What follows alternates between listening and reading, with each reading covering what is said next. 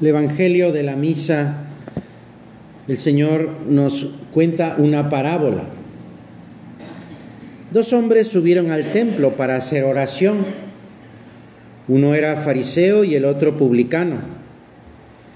El fariseo de pie rezaba en voz baja, Dios mío, te doy gracias porque no soy como los demás hombres que son ladrones, injustos y adúlteros, ni tampoco como ese publicano. Ayuno dos veces por semana y pago la décima parte de mi, de mi sueldo. En cambio, el publicano, manteniéndose a distancia, no se animaba ni siquiera a levantar los ojos, sino que se golpeaba el pecho diciendo, Dios mío, ten piedad de mí, que soy un pecador. El fariseo es el típico símbolo de la soberbia. Eran unas personas que estudiaban mucho la Sagrada Escritura, sabían mucho sobre la ley y eso, cuidaban mucho, pues eso, el cumplimiento de la ley. Pero, pues, eh, se sentían superiores a los demás, sentían que, se sentían que, que ellos sí se iban a salvar y los demás no. Por eso esa, esa actitud, eh, dice nuestro Señor en esta parábola, estaba de pie rezando, dando gracias, diciendo, no soy como los demás, los demás hombres, ladrones, injustos, adúlteros. Ya de entrada, pues es una postura orgullosa, de pie. Se entiende por la localización del otro personaje que estaba hasta adelante, ¿verdad? Y estaba eh, pues ahí pues muy orgulloso, y mira, la verdad es que todo lo que hacía el fariseo eran cosas buenas, ¿eh? Decía, ayuno dos veces, pago el diezmo de todas mis propiedades. Y además lo agradecía, ¿eh? Eso es una cosa también muy interesante, agradecía, te doy gracias, así comenzaba su oración, te doy gracias. La bondad de estas acciones, sin embargo, pues eh, queda borrada por la soberbia, se atribuye a sí mismo el mérito. Sí, es verdad, da, gracias. Te doy gracias pues porque hago esto, hago esto, hago esto, hasta todo esto. El fariseo no hacía oración. No hablaba con Dios. Sí, le hablaba a Dios, pero le decía cosas y, no, y no escuchaba. Eh, vivía como en sí mismo, es decir, mirando solamente lo que él mismo hacía, que sí eran cosas buenas, pero solo cosas exteriores. Sí, los judíos tenían una antigua tradición de cumplir la ley. La ley, eh, y, y al cumplir la ley, pues decían, si cumplo la ley, ya me salvé. Pero de eso ya tenía casi 500 años de que el Señor por medio, de que Dios por medio de los profetas les había dicho que lo importante era el interior, el corazón. ¿Cómo está tu corazón? Y entonces, aquí viene una idea, ¿verdad? Que podemos ya comenzar a platicar con el Señor que está en el sagrario. A ver, cuando hago oración, ¿cómo está mi corazón? Eh, si me doy cuenta, pues de que pues sí, tengo, eh, he cometido errores o incluso hasta pecados, y le pido perdón a Dios y hablo con el Señor. Porque hacer cosas buenas no me asegura la santidad, ¿eh? Incluso que me salgan bien esas cosas, tampoco me asegura la santidad. Es como el narciso. El narciso es una flor, una flor que vive no en los ríos, sino vive donde no corre el agua, es decir, en los estanques, en las lagunas, más bien en el agua estancada. Bueno, ya de entrada, el agua estancada pues no tiene buena pinta, porque el agua estancada luego es incluso hasta eh, cuna de enfermedades o de... Eh, el narciso es una flor que es muy bonita, ¿eh? eso sí, es muy bonita, una flor blanca muy bonita y es muy delicada. no puede ser cortada. Si la cortas de, ahí, de ahí ah, nace en, muy cerca de los ríos, si la cort, de, los, de las lagunas o estanques, si la cortas se muere. Han nacido para vivir ahí en ese estanque. Narciso es un personaje de la mitología griega. Es hijo de, de un dios, el dios del río, y era, pues eso, muy hermoso, era muy hermoso. Tan hermoso que sus padres consultaron a un adivino para saber qué sería de la vida de, este Narciso. Y este adivino les dijo, vivirá hasta viejo si no se contempla a sí mismo. El problema es que un día estando en un estanque eh, de aguas tranquilas, no se movía el agua, eh, se, se acercó al estanque y miró su reflejo y quedó así como embelesado, o sea, quedó así eh, sorprendido de su propia belleza y se quedó mirando, se quedó, se quedó mirándose a sí mismo en el reflejo del agua. Y así se quedó. Y, y ya no, no se movió para nada y murió.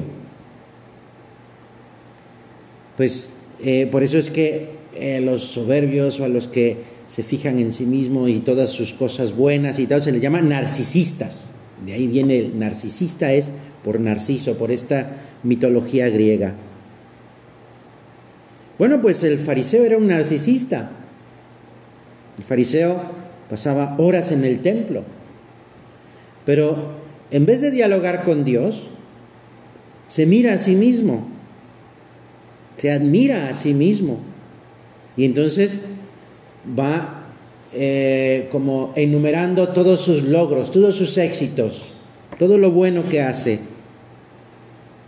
Y sale del templo convencido de haber rezado, pero en realidad no ha hecho oración. Está enamorado de sí mismo, de su personalidad, de sus ideas, de su éxito profesional puede llegar hasta, hasta enamorarse de su propia vida espiritual. Oh, qué bien hago la oración. Oh, cómo ayudo a los demás, hago apostolado y ya, entonces, wow, soy un, soy un santo, ¿verdad?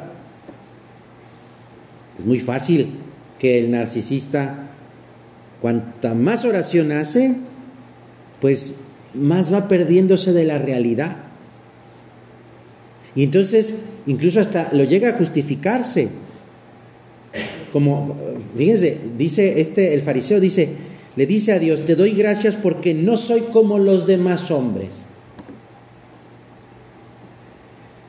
Este, este, este fariseo, pues, eh, sale de su falsa oración, cargado de juicios críticos contra los demás, sea, no soy como los demás que son adúlteros, tal, no sé qué, borrachos, tal. Ni siquiera soy como ese publicano. O sea, pues eso no es oración, por supuesto. El publicano, en cambio, ha comprendido delante de quién está. Está delante de Dios. E independientemente de sus obras, de sus acciones, no sabemos si hizo acciones buenas o acciones malas, no sabemos. Bueno, ya por lo menos va al templo y eso ya hacer oración y eso ya es, ya es, ya es, mucho también, hay que reconocérselo. Pero se, se presenta delante de Dios como necesitado. Necesito de ti, Señor. Ah, entonces aquí es donde también podemos aprender aprendemos del fariseo a, evitar esas actitudes ¿ah? de narcisista, de soberbia, pero también aprendemos del publicano, cómo puede ser mi oración. Y la oración del publicano, pues se presenta diciendo, si hago el bien, es por ti, Señor. Y sobre todo, Señor, tú me buscas aunque yo sea indigno, dice el publicano, ten compasión de mí que soy un pecador. Ten compasión de mí, Señor.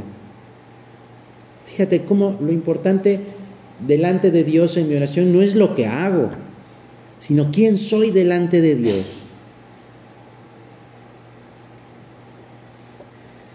Y quién soy delante de Dios está en segundo plano porque lo importante, lo más importante es Dios mismo. ¿Quién es Dios? ¿Quién es Dios para mí? Otra gran pregunta que podemos hacernos. ¿Quién es Dios para ti? ¿Quién es Dios para mí? Es verdad, soy un pecador, pero Dios es mi Padre y es rico en misericordia, es decir, me perdona, me ama. Por eso me acerco a Dios arrepentido, es decir, reconociendo que, he cometido pecados, que no he sido un buen cristiano, que no he sido un buen hijo de Dios, pero eso sí, con la confianza de que sé que Dios me ama. Eso es lo que hace el publicano.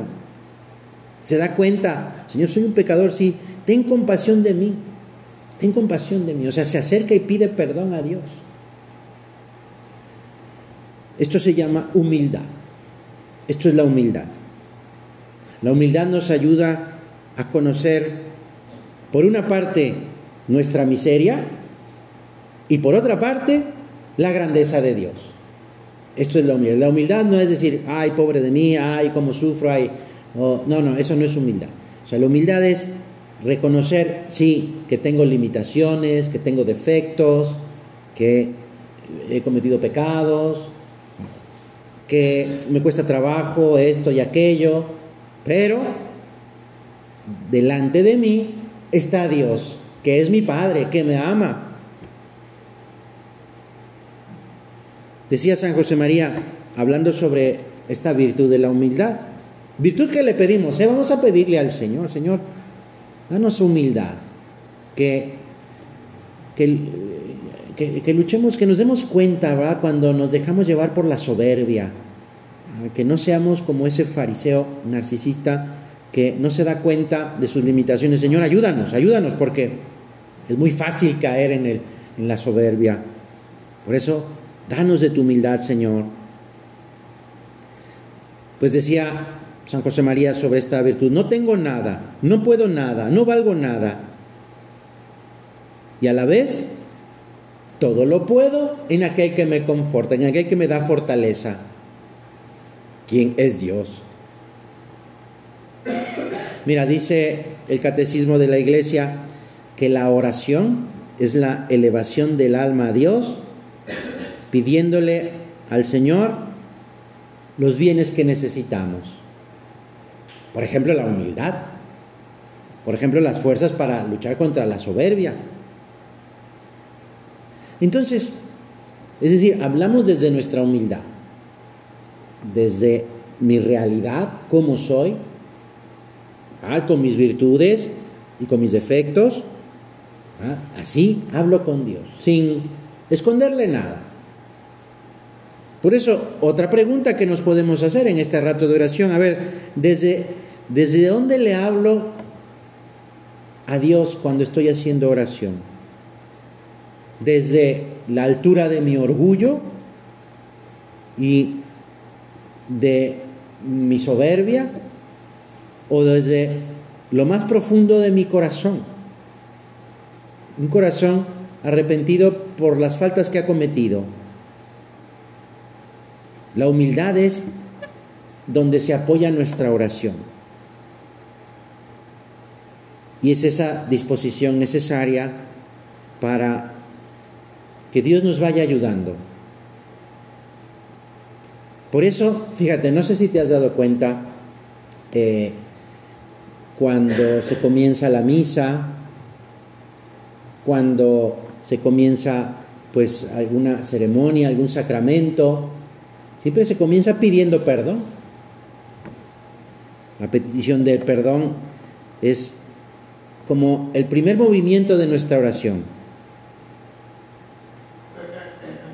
Por eso, bueno, comenzamos nuestra oración, ¿verdad? Eh, eh, Señor mío y Dios mío, creo firmemente que estás aquí.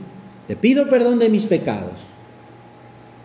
Y gracias para hacer con fruto este rato de oración. Ten compasión de mí, es lo que dice eh, el publicano? Porque soy un pecador. Ah, eso es lo que soy. Pero soy un pecador que soy hijo de Dios. Este es el, comienzo de una oración en la humildad. Mira, oímos hablar de soberbia y pues eso, nos imaginamos, ¿verdad? Esa actitud como la del fariseo, con grandes ruidos. Estas son unas palabras de San José María. Así explicaba la soberbia, San José María. Oímos pues eso, la soberbia así como el fariseo que está de pie, en actitud orgullosa, como si fuera un emperador romano, que eh, pues cuando pasa por uno de esos arcos majestuosos tiene que inclinar la cabeza porque piensa que su gran eh, figura va a pegar en, eh, en su cabeza en el arco. Pero, dice San José María, vamos a ser realistas. No somos como un emperador romano. La soberbia no nos pega como ese fariseo. Hay que luchar contra formas más como escondidas de la soberbia. El orgullo de preferir pues que me traten mejor que los demás. La vanidad en las conversaciones, es decir, que yo sea el centro de la conversación. ¿ah? Que en mis pensamientos y en mi imaginación yo sea el centro y que siempre me vaya bien en todo la, ese, eh, se llama susceptibilidad, ¿verdad? Es decir, bueno, el que cuando pues eh, alguien me hace algún, algún agravio o algo se mete conmigo, ah, yo me pongo así como un drama tremendo y, y, me enojo, ¿verdad? O me pongo triste. ¿Cómo? Hay muchos, y es verdad, ¿eh? hay, muchos, hay muchos modos en los que la soberbia se puede eh, manifestar, decir, bueno, a mí no me molesten, ¿verdad? Porque estoy en mi descanso, ¿verdad? Entonces, eh, que, entonces si alguien me molesta en mi descanso, entonces ya pongo, me pongo a gritar y a protestar. Eso es parte de la soberbia. Mira, la humildad no solamente es saber mis defectos, mis limitaciones, sino sobre todo la humildad es abrirme a Dios, abrirme a Dios. Es decir, que Dios me conozca. ¿Ah? Se trata de, de, sí es verdad, de conocer mis defectos, mis, limitaciones, mis virtudes y mis fortalezas también, ¿eh? por supuesto. Es conocerme como soy ¿ah? y sabiendo que Dios es mi Padre sin, compararme, ¿eh? sin compararme. Eh, el, humilde no se compara. El fariseo se estaba comparando. No soy como los demás. No soy como los demás que son adúlteros, borrachos, ladrones. O sea, ya hay una comparación. El publicano no dice nada respecto a los demás. Dice, no, soy un pecador. No sé, no sé cómo los demás sean, pero por lo menos yo sí sé que soy un pecador. En cambio el otro dice, ah, no soy como los demás. Y dice, soy un pecador, dice el publicano, y no lo sé de los demás, pues porque no me toca juzgarlos. El fariseo sí se compara y está juzgando. Aquel es ladrón, aquel es borracho, aquel es un tal por cual. Y Claro, es que cuando, alguien, cuando el, soberbio se compara, pues siempre sale ganando.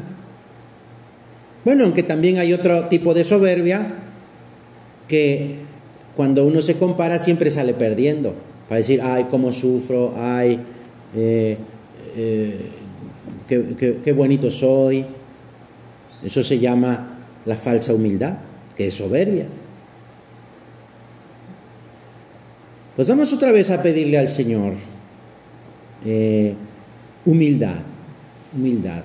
Ah, y bueno, también vamos a, porque estamos haciendo un rato de oración, y ver si en mi, si en mi oración hay humildad. Me doy cuenta si, si quiero avanzar en mi vida interior, en mi acercamiento a Dios, ¿Y cómo hago para que mi oración me vaya ayudando a esto? Que Dios me vaya ayudando en esto. Me dejo ayudar por Dios en mi oración para ir acercándome más a Él. Porque siempre se puede acercarse uno más a Dios, ¿eh? siempre. Siempre se puede mejorar en mi amor a Dios, en mi vida interior.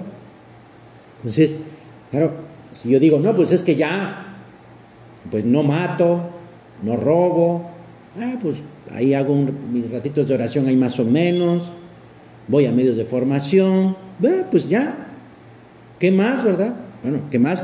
Pues hay mucho más, hay mucho más porque el amor es infinito. ¿Y qué más voy a hacer? Bueno, pues ahí en mi oración, pues voy preguntándole a Dios. A ver, Señor, hago esto, ta, ta, ta. ¿Qué más, Señor? Ayúdame. Porque bueno, la soberbia siempre va a estar. Entonces, la soberbia siempre ataca. Bueno, pues eso tenemos que estar vigilantes, vigilantes contra esos ataques. Hay que, hay que procurar, ¿verdad? De estar siempre buscando esa ayuda de Dios, es decir, en diálogo con el Señor, buscando a nuestro Señor en esos ratos de oración. Si es posible que vaya delante de un sagrario, hacer un ratito de oración, una visita, cuando estoy en la calle, cuando estoy en el trabajo, en la escuela, pienso en Dios, le digo a Dios algo, ya sea para pedir ayuda, para pedirle perdón, para darle gracias, pero hay esos pequeños diálogos con el Señor cuando necesito pues de su fortaleza porque me está ganando la flojera, cuando pues necesito de paciencia porque otra vez mi hermana ya me está molestando, ah, cuando pues eh, he dicho algo que me doy cuenta que no estuvo bien y le pido perdón. Es muy importante que sintamos esa necesidad de estar junto a Jesús. Y no es solamente una meta para conseguir, sino que es, es una lucha por amor, ¿eh? Por amor. Porque amo a Dios. Y porque sé que Él me ama, ¿eh? También. Dios me ama y necesito de su amor. Y se podría decir, Él necesita de nosotros porque nos ama aunque es Dios y no nos necesita, pero quiere necesitarnos. Quiere necesitar de, de, ti y de mí para que le platiquemos, para que eh, lo busquemos, para que hagamos las cosas con Él, sea el estudio, sea el deporte, sea el descanso también. Sentir cerca a Jesús, saber que está, saber de su presencia, eso, eso es oración, ¿eh? Eso es oración. Para contrarrestar el aburguesamiento, la flojera, para sentirlo cerca, para saber que está cerca. Vamos a Él, vamos a buscarlo a través de eso, de la oración, de esas pequeñas oraciones, esas jaculatorias que, que me van haciendo saber que Dios está cerca. Cuando necesito algo, Mira, dice Santo Tomás, Dios no cambia. Dios espera que el ser humano sea consciente de que puede cambiar algo de la creación.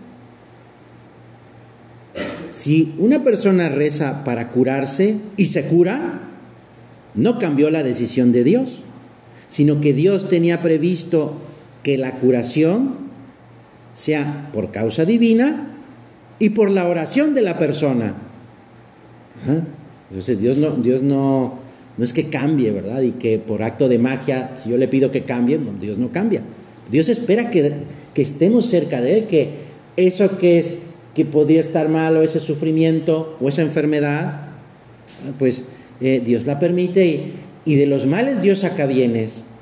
Porque a veces de una tragedia o de algo, un sufrimiento propio o ajeno, si me acerca a Dios, pues eso que en un principio era malo, se vuelve bueno, porque me está acercando a Dios. Eso es lo importante.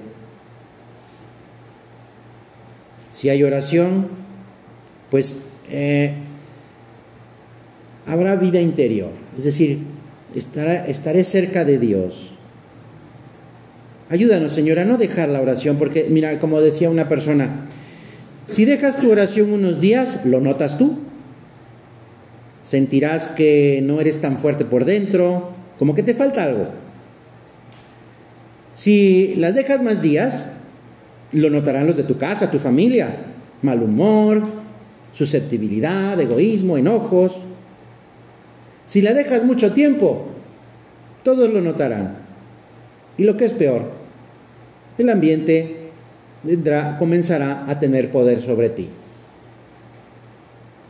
Por eso no abandonemos la oración.